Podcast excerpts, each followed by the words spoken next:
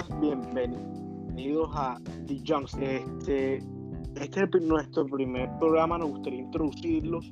Nosotros somos tres jóvenes hablando de los problemas actuales como política, economía, eh, cosas científicas y cosas muy interesantes. Y por qué no deporte. Yo soy Giuseppe Farelo, voy a ser su host y aquí estamos acompañados por Luis Fernando Munarris y por David Safi. Preséntense, compañeros.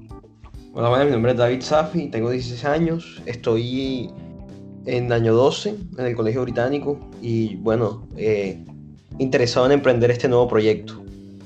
Bueno, mi nombre es Luis Fernando Munarris, como lo dijo el compañero Giuseppe, eh, tengo 16 años y también me encuentro muy interesado en poder compartir con ustedes nuestras ideas. Bueno, jóvenes, me alegra mucho que estemos haciendo este proyecto y vamos a proceder con nuestro cronograma. Estamos hablando un poco sobre el COVID en el mundo. ¿Qué opinan ustedes sobre lo que está pasando con el COVID? Bueno, el COVID es un tema que ha afectado a, a nuestra sociedad como tal y a nuestra generación, algo que yo creo que va a marcar la historia aquí tenemos que analizar muchas cosas. Yo creo que podemos hablar de la política, de la economía, de los avances científicos que ha producido el COVID. Pero más que todo me interesaría a mí, por ejemplo, saber, Fernando, cómo ha sido tu experiencia personal con el COVID, cómo te ha tratado la cuarentena, el aislamiento y no poder ir al colegio, el colegio virtual. Esas son cosas que nos damos cuenta es cuando nos faltan. Sí, así como lo dices tú, digamos que este, este, esta pandemia ha cambiado, digamos, ese, esa rutina, ese día a día que cada persona, cada individuo tiene. Y yo creo que es una, una experiencia en la que podemos, como lo dijiste, verlo desde distintos puntos de vista, dado que podemos ver cómo, cómo digamos, a nivel de, de salud y a nivel económico, cómo se han visto afectados el mundo entero. Y podemos también de pronto llegar a aprender muchas lecciones que nos puede dejar este, este problema internacional. Claro, estoy de acuerdo con ustedes compañeros. Yo creo que sí, el COVID nos ha afectado a todos. Y la verdad es que yo creo que deberíamos verlo también. ¿Por qué pasa esto? ¿Y qué podemos hacer para hacer esto más placentero? ¿Qué opinas, compañero Munares? Yo opino que la, digamos, el, el hecho de, que algo sea placentero también tiene que ver con la disposición que, que, que, las personas lleguen a afrontar el problema y, creo que lo mejor que uno puede hacer ahora es mantenerse con la cabeza en alto y positivo para que eh, se presenten ese tipo de soluciones que el mundo está trabajando tan arduamente para conseguir.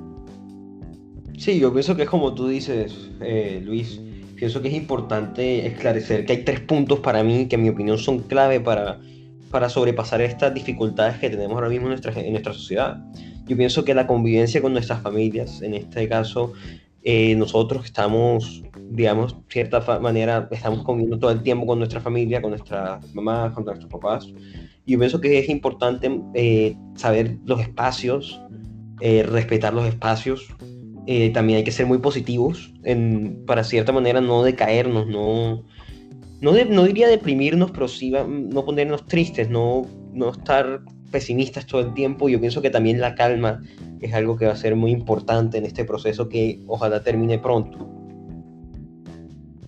Claro, eh, todo esto es muy importante y bueno, jóvenes, eh, además de esto, de lo que nos pasa a todos nosotros, yo creo que también deberíamos analizar por qué pasa esto. ¿Tienen algunas teorías sobre lo que está pasando? ¿Quién es el responsable? ¿Qué opinan de eso? Bueno, ahí yo pienso que nos estaríamos metiendo ya en tema, en el tema científico. Yo pienso que yo personalmente, en mi opinión y lo que he leído, pues pienso que esto es un virus que, claro, se produce por, por eh, por un laboratorio en la provincia de Wuhan, donde se, origina, donde se origina este brote de pandemia eh, que nadie lo pensaba.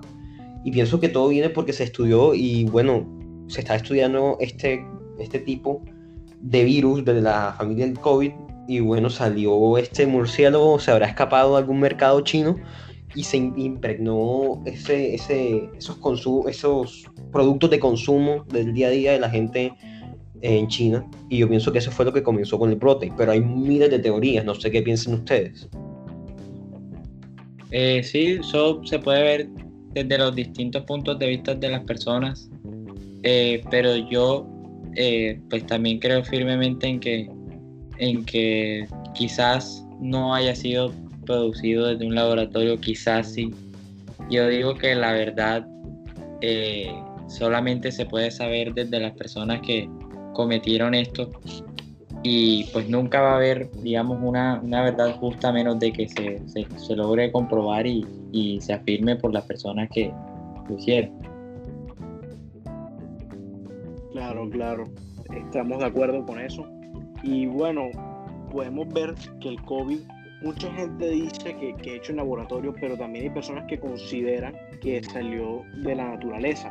Y todo esto es algo que vamos a ir analizando también estos podcasts, a, pensar de que lo que sea es muy poco, pero poco a poco se da más información de lo que está pasando.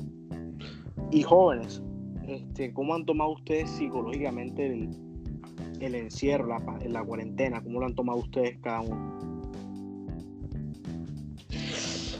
Bueno, eh, pienso que como a todo el mundo me ha dado un poco duro al principio, pero luego que pasan los meses, esa característica, esa cosa que nos diferencia a nosotros, los seres humanos, de los animales, la capacidad de adaptarnos es lo que creo que nos, me ha brindado esa facilidad, además, eh, no sé, las distracciones, por ejemplo, cuando estaba en el colegio, cuando salimos del colegio y bueno, yo pienso que lo que me distrajo más fue en su momento los videojuegos y yo pienso que eso es algo que también me ha facilitado, eh, digamos así, mi estadía en esta cuarentena.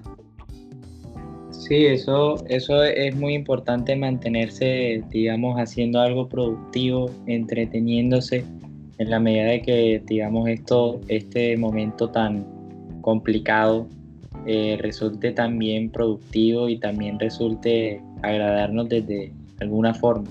Entonces es un trabajo que la gente tiene que, que hacer porque yo digo que pues si lo vemos así filosóficamente, ser feliz es algo que conlleva trabajo y, la idea es que la gente se esfuerce para, para conseguirlo.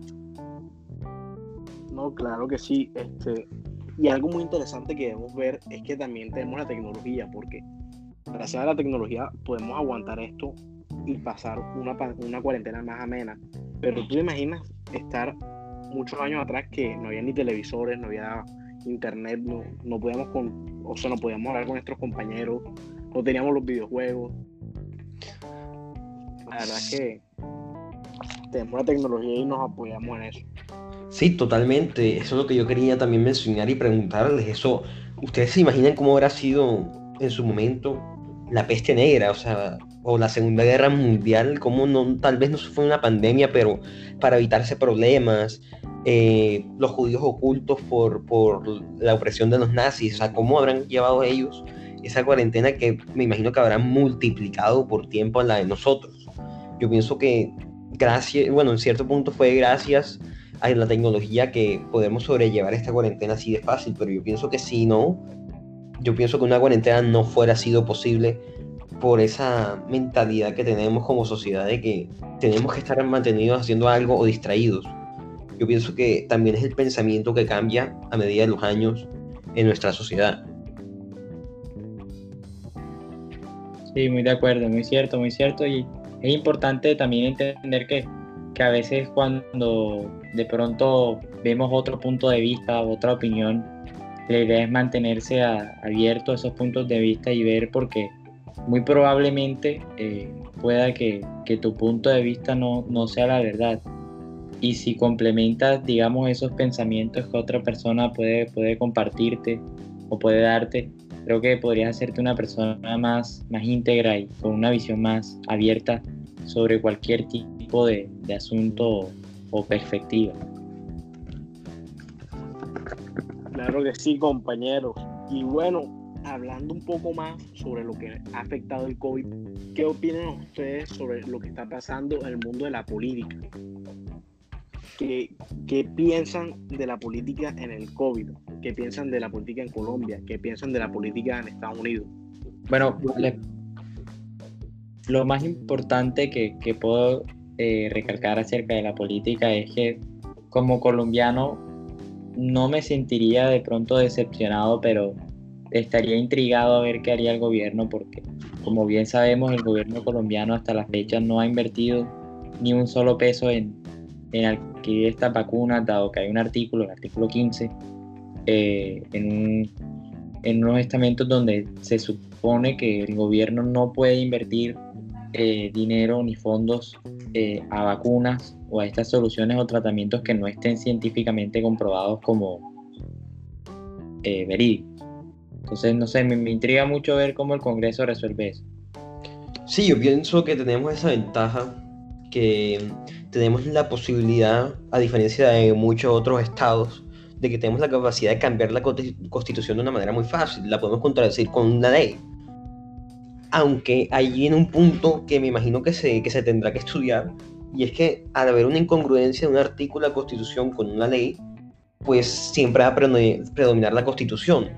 Pero por otro lado, yo creo que también tenemos que ver el impacto en países eh, en, el, en, el, ámbito de la comunidad internacional.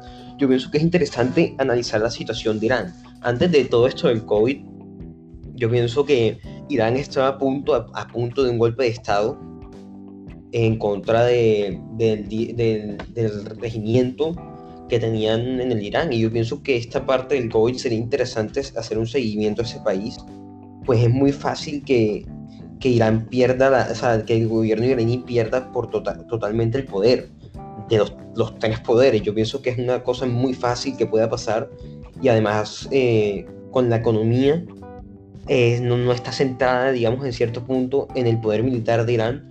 Yo pienso que el, que el poder político de Irán estaba en estos momentos muy frágil. No sé qué, qué piensen de ustedes.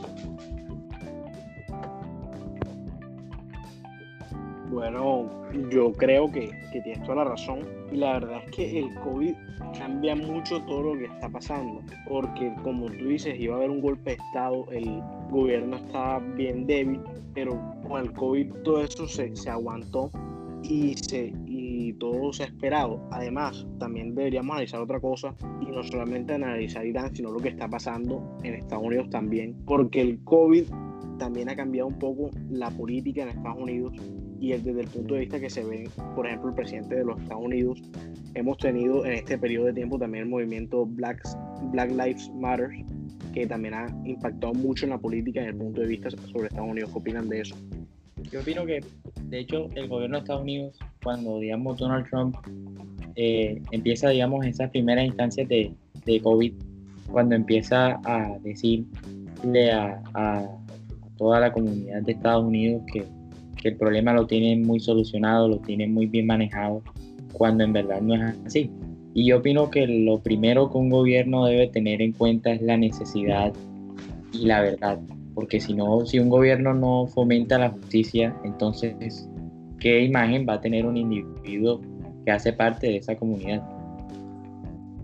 Totalmente de acuerdo, yo pienso que fue el error más grave que ha cometido Donald Trump y yo pienso que tampoco ha sabido manejar a sus ciudadanos. Yo pienso que Donald Trump ha cometido ese error de, en vez de apoyar al Black Lives Matter, que en cierta manera estoy totalmente de acuerdo, pero no me parece que los modos de protesta no cumplan con las, con las medidas de bioseguridad. Ya es un tema que se podría observar, pero tú no puedes eh, meterles ese tipo de presión a esos movimientos que pelean por algo que es una realidad. O sea, el racismo ahora mismo, en épocas de COVID, se ha fomentado de maneras tremendas y es un fenómeno que yo pienso que nunca se iba a esperar. O sea, yo no me esperaba que en mitad del COVID se iniciara un movimiento tan relevante y un movimiento que tendría que haberse iniciado desde años atrás. O tal vez específicamente ese movimiento sí lo estaba, pero no estaba tan, digamos, de cierta manera crecido hasta estas instancias. O sea, ahora mismo el movimiento Black Lives Matter yo pienso que es el movimiento contra el racismo más grande que existe en el mundo que yo creo que ha llegado desde Estados Unidos hasta Groenlandia. O sea, me parece algo impresionante. Bueno, compañero, yo estoy de acuerdo contigo. Y de hecho yo creo que este movimiento creció ahora en la pandemia, en parte también por precisamente por la pandemia, ya que de pronto la gente se sentía más oprimida por estar encerrados, por tener cuarentena y por todo eso. Y entonces eso puede ser el disparador para todo este movimiento que en verdad ha cambiado el mundo completo, ha cambiado el mundo de los deportes, ha cambiado el mundo de la política, ha cambiado nuestra sociedad. Y es algo muy interesante. Y también estoy de acuerdo contigo en lo de que no es la manera correcta de protestar. Porque Estados Unidos, gracias a eso en parte, se ha convertido en el foco de contagio en el mundo, cuando antes era China o países como Italia y España. No, sí, totalmente. Y bueno, yo pienso que además de, de, ese aspecto que estamos viendo en Estados Unidos, yo creo que podemos aquí echarle un ojo a nuestro país. ¿Ustedes qué piensan de la situación que está viviendo ahora mismo la política colombiana? Eh, digamos que ha hecho un boom la política colombiana ahora mismo. O sea, acabamos, acabamos de meter preso al expresidente de Colombia, eh, por cierto, una figura política muy reconocida en Colombia, tal vez eh, de manera inconstitucional, tal vez de manera constitucional. Pues yo pienso que eso es un debate que podríamos hacer en otro podcast, pero quiero saber en general qué piensan ustedes. ¿Les parece que es una estrategia política del, del congresista Cepeda o piensan que de verdad es una investigación que se formó en base a fundamentos? Yo pienso que el creo que esto es un tema también muy interesante. Sí. Yo, pienso que, eh, yo, pienso que, el peor terrorista no, no es aquel terrorista que lleva una arma y que se va a un campo y empieza a secuestrar a personas, a asesinar y, y, al, y a la fecha del día ahora intentar pedir perdón. Porque cuando estamos hablando de, de, de digámoslo así, eh, decir mentiras sobre una persona eh, y tratar de de pronto incriminar a esa persona con fundamentos que de pronto ni siquiera estén comprobados, sino que sean suposiciones, sino que sean predicciones, sino que sean opiniones. Yo pienso que, que difamar a una persona eh, tan, digamos, tan representativa de, de Colombia como, como lo fue Álvaro Uribe Vélez, creo que no es tanto por la persona que está siendo juzgada, sino por el hecho de que cualquier individuo que de pronto no se le tome, digamos, en cuenta a sus testigos o no se le haga una justicia que de verdaderamente se fundamente en los principios de esa, que yo digo que el fundamento de la justicia es la verdad y si la verdad no es bien contada o no es bien considerada porque lo, digamos, eh, magistrados no están tomando en cuenta testigos que de pronto quiere ofrecer la defensa, no va a ser una verdad bien contada.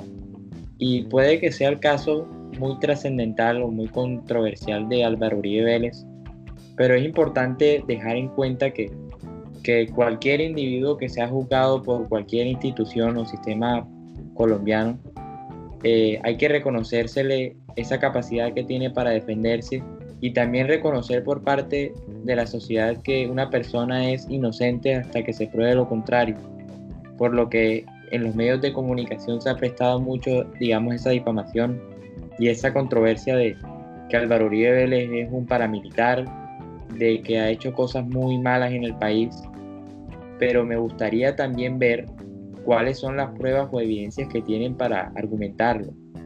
Entonces sí, pues sí, compañeros, esto es un tema muy interesante ya que se trata además de, o sea, del político, del fenómeno político más grande que tiene toda América posiblemente el mundo, porque es que Álvaro Uribe Vélez fue el presidente con mayor aceptación en la historia de Colombia, fue el presidente más votado de la historia de Colombia, ha sido la persona que ha puesto más presidentes y además fue el senador más votado de la historia de Colombia. Entonces, meter preso a esa persona, una persona que ha tenido tal impacto en Colombia, es un tema muy interesante. Yo creo que deberíamos hacer un podcast debatiendo todos los componentes de este caso y qué es lo que está pasando aquí.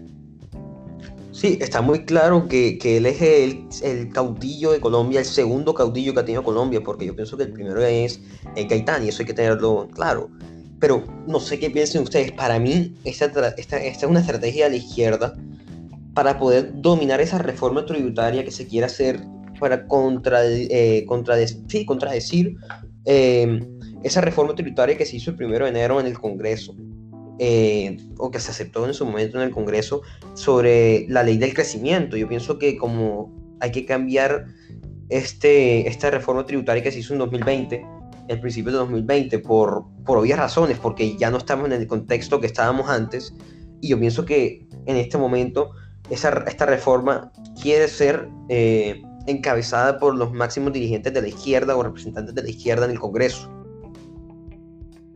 Bueno, compañeros, hablando un poco sobre reformas tributarias y todo esto, ¿qué opinan de la economía? ¿Qué, ¿Qué, piensan de lo que está pasando con la economía en el mundo? ¿Cómo se ha visto afectada la economía en el mundo gracias al COVID? ¿Qué, qué opinan? Bueno, yo digo que lo, lo, más inteligente que puede tener la economía son los mercados. Porque los mercados siempre antes de una recesión eh, se ponen una caída. Y eso hace ver que más bien el mercado a veces intenta darnos mensajes. Pero ante esta situación yo creo que es muy fundamental eh, entender, digamos, ese, ese punto de vista que muchos, muchos, muchos gobiernos han tomado en cuenta y es que la mano de obra o la producción económica siempre van a ser las personas, siempre van a ser ellos los que potencialicen, los que inviertan y los que dinamicen una economía y me parece antes que todo eh, entender que sin las personas no tendríamos una economía estable, no tendríamos siquiera una economía. Entonces es importante ver cómo reanudar la economía sin que afecte a estas personas y a las comunidades porque si no todo este proceso que se ha estado implementando en países va a ser completamente nulo. Sí, complementando esa idea tuya, yo pienso que es importante primero reconocer eh, los conceptos. El mercado es el lugar donde, donde se encuentra el consumidor con el vendedor. Y yo pienso que gracias a esta pandemia hemos podido ampliar ese mercado. Normalmente un mercado, los mercados aquí en Colombia o digamos así en la, en la sociedad actual son más que todo físicos. Y yo pienso que la economía virtual, los mercados virtuales ahora mismo están en su máximo esplendor porque no sé, personalmente aquí en mi casa no se pide, no se va a la Olímpica, se, se pide por un mercado virtual y llega aquí. Y yo pienso que eso es algo que normalmente eh, no se hacía todo el tiempo.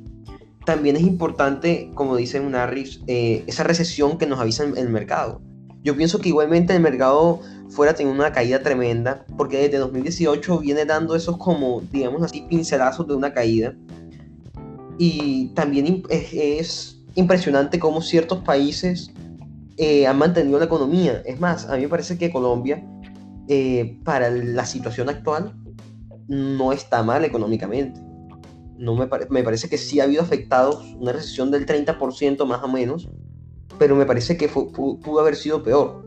También evaluar que ningún, ningún gobierno, ningún economista se esperaba una pandemia y si se esperaba una pandemia, no se esperaba una pandemia de tal tamaño. Es más, recordemos que el 12 de marzo de 2020 eh, la OMS presentó un estudio al mundo que se estimaba que iban a haber, iban a haber 831 mil casos en el mundo, con unos 20 mil muertos. Pero en estos momentos las cifras de hoy en día son 24 millones y hay casi un millón de muertos. Yo pienso que es algo que tenemos que tener en consideración. La economía eh, no estaba preparada para este cambio y yo pienso que la economía se ha adaptado en cierto punto a este cambio.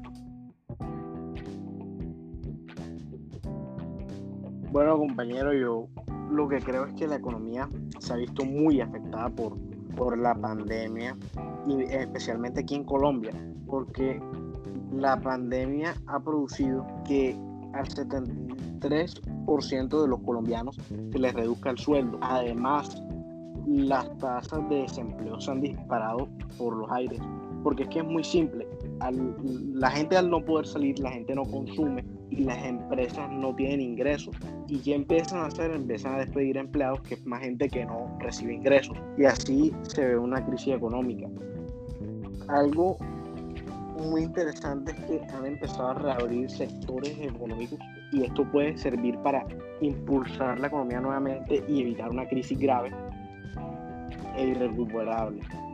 ¿Qué opinan ustedes?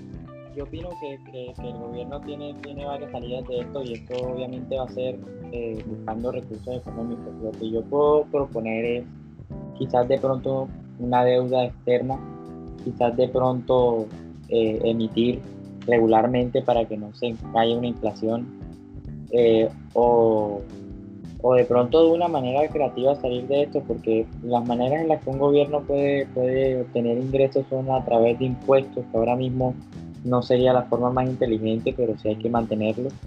Eh, la deuda, eh, la emisión eh, y también pues está la expropiación, aunque yo creo que esa sería la peor, la peor solución.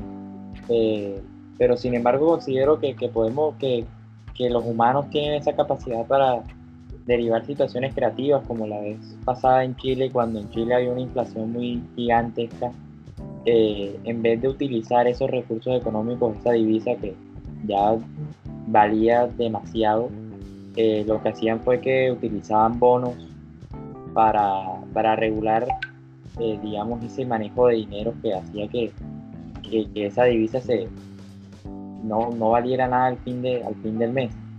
Entonces yo creo que lo, lo que podemos hacer es, quizás endeudarnos o emitir. Sí, yo pienso que eh, una, deuda, una deuda externa, como tú lo dices, es bueno, pero también tenemos que evaluar la cantidad que, se, que nos estaremos endeudando como país pues estamos claros que Colombia no es el país más desarrollado, ni con más capital, ni con más el PIB más alto.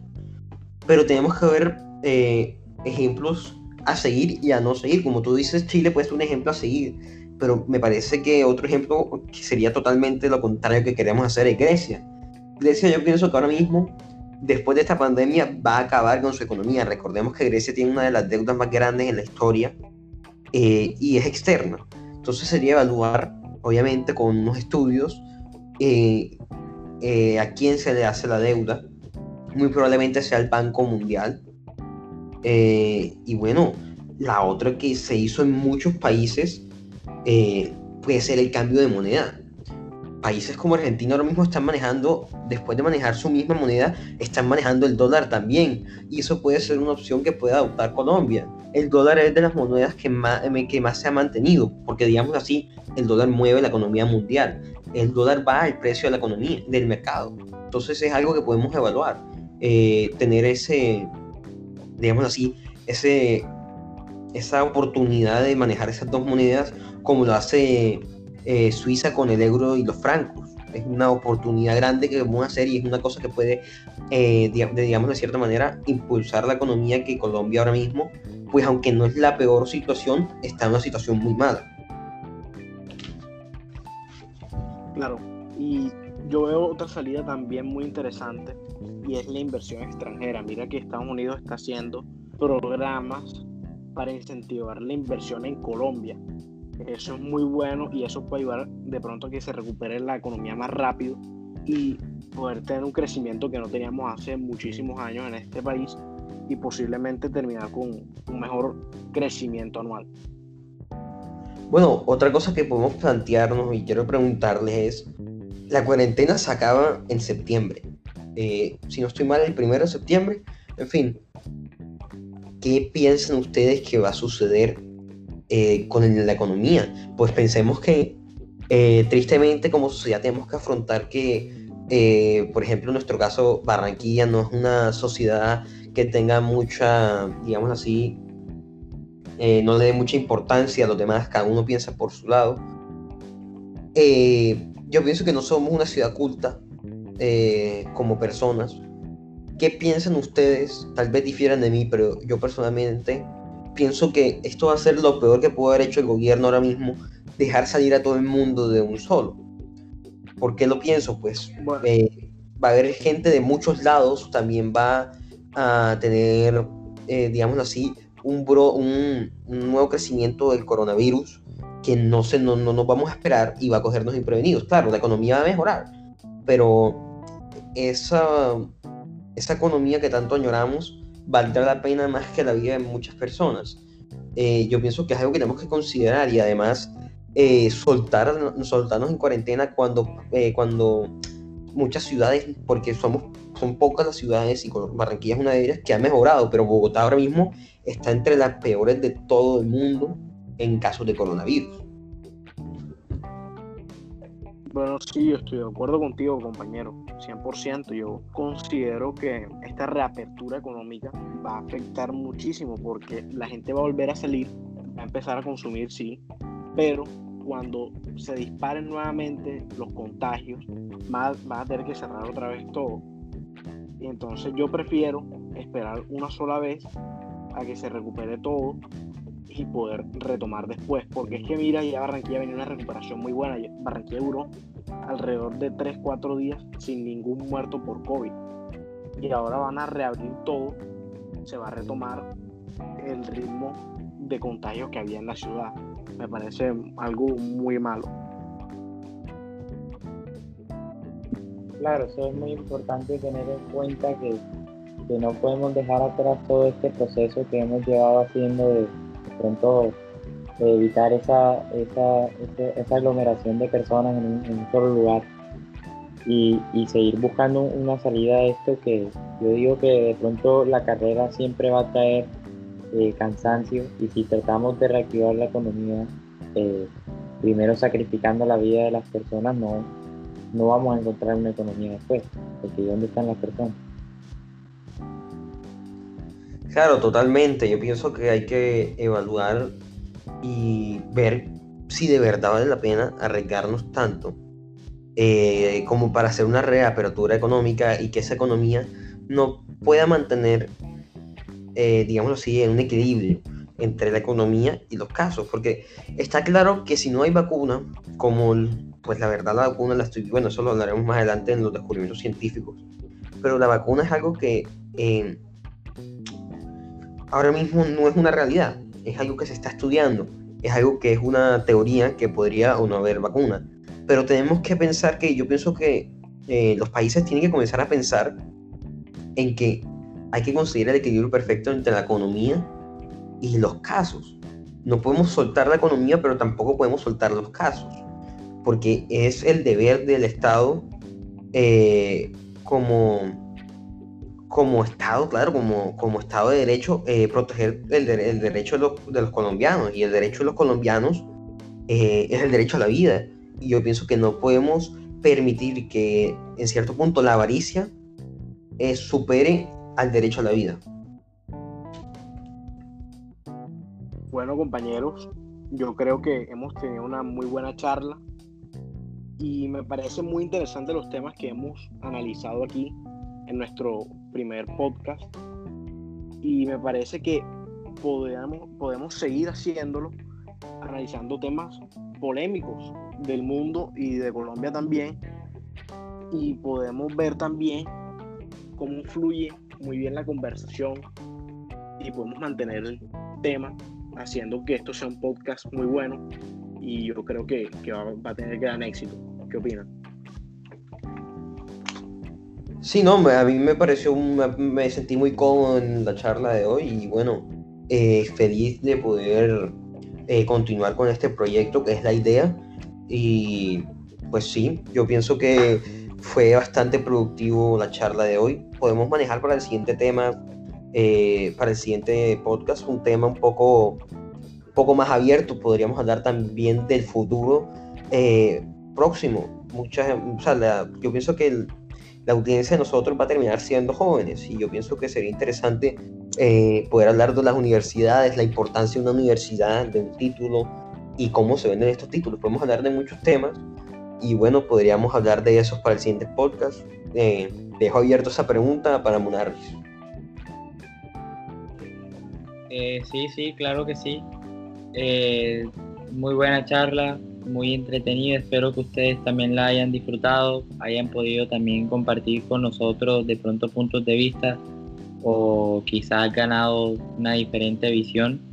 y bueno, estamos los tres seguros de que tendremos más eh, para darles a ustedes y bueno, que tengan un, un buen resto de día.